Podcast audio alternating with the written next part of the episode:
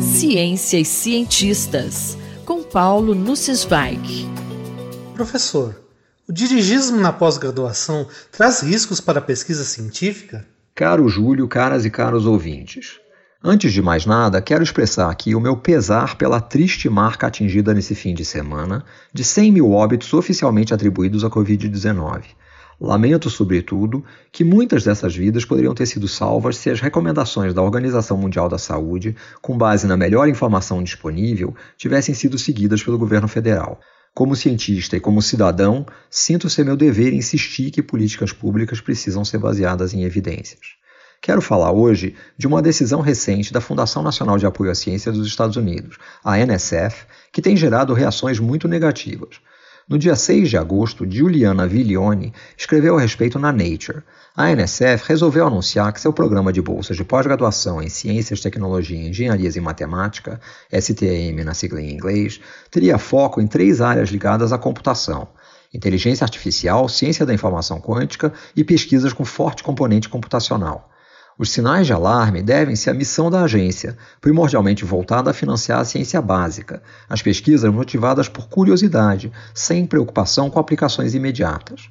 O anúncio recente soma-se a outras iniciativas, como a legislação proposta com apoio bipartidário no Congresso americano para aumentar o orçamento da agência em 100 bilhões de dólares nos próximos cinco anos mas transformando a agência em Fundação de Apoio à Ciência e Tecnologia. O novo aporte seria destinado ao desenvolvimento de tecnologia e não à ciência básica.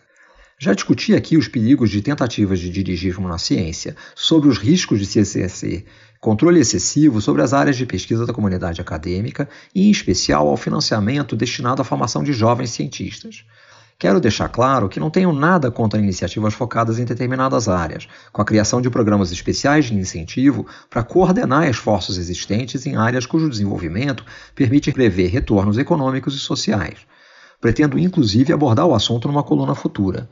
Mas nesse caso, trata-se de desvirtuar um programa existente com tradição consolidada, reduzindo as oportunidades àqueles que necessitam de liberdade acadêmica para encontrar caminhos inusitados e frutíferos. Os objetivos do programa de bolsas da NSF são: 1. Um, selecionar, reconhecer e financiar indivíduos em início de carreira que tenham demonstrado o potencial de se tornarem cientistas e engenheiros de grande sucesso. 2. Aumentar a participação de grupos subrepresentados em ciências e engenharias, incluindo mulheres, minorias, pessoas com necessidades especiais e veteranos de guerra. Ao buscar direcionar os candidatos para certas áreas, o programa deturpa o primeiro objetivo, de selecionar os jovens mais talentosos, buscando-lhes impor os temas de pesquisa.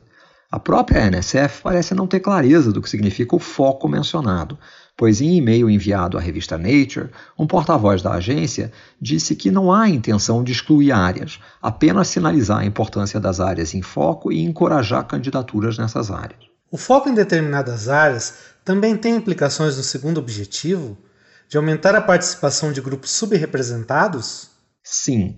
Em primeiro lugar, ao enfatizar a computação intensiva como requisito para a concessão dos financiamentos, uma consequência imediata é o favorecimento de instituições mais consolidadas, com infraestrutura de pesquisa de última geração.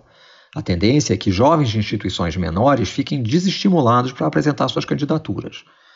Mas há evidências ainda mais contundentes. Em 2019, uma equipe dos Institutos Nacionais de Saúde, NIH em inglês, estudou os efeitos que levavam às maiores diferenças nas taxas de sucesso para a obtenção de financiamentos entre pesquisadores brancos e negros. Concluíram que a escolha do tópico sozinha correspondia a 20% da diferença, descontando múltiplas variáveis. O trabalho foi publicado em Science Advances em outubro do ano passado. A subrepresentação já existente em determinadas áreas tende a aumentar a dificuldade para ser vencida, possivelmente pela falta de exemplos de lideranças inspiradoras. O conjunto de candidatos também pode ser especialmente pequeno. Em 2016, menos de 20% dos graduados em ciência de computação eram mulheres, negros ou latinos. Oportunidades de financiamento para formação na pós-graduação devem ser as mais abertas possíveis. Como um ex-bolsista da NSF disse, a última coisa que queremos ver é alguma ou algum jovem cientista de muito talento ler o edital e concluir: isso não é para mim. Paulo Sensweig falou comigo, Júlio Bernardes, para a Rádio USP. Ciência e cientistas, com Paulo Nussensweig.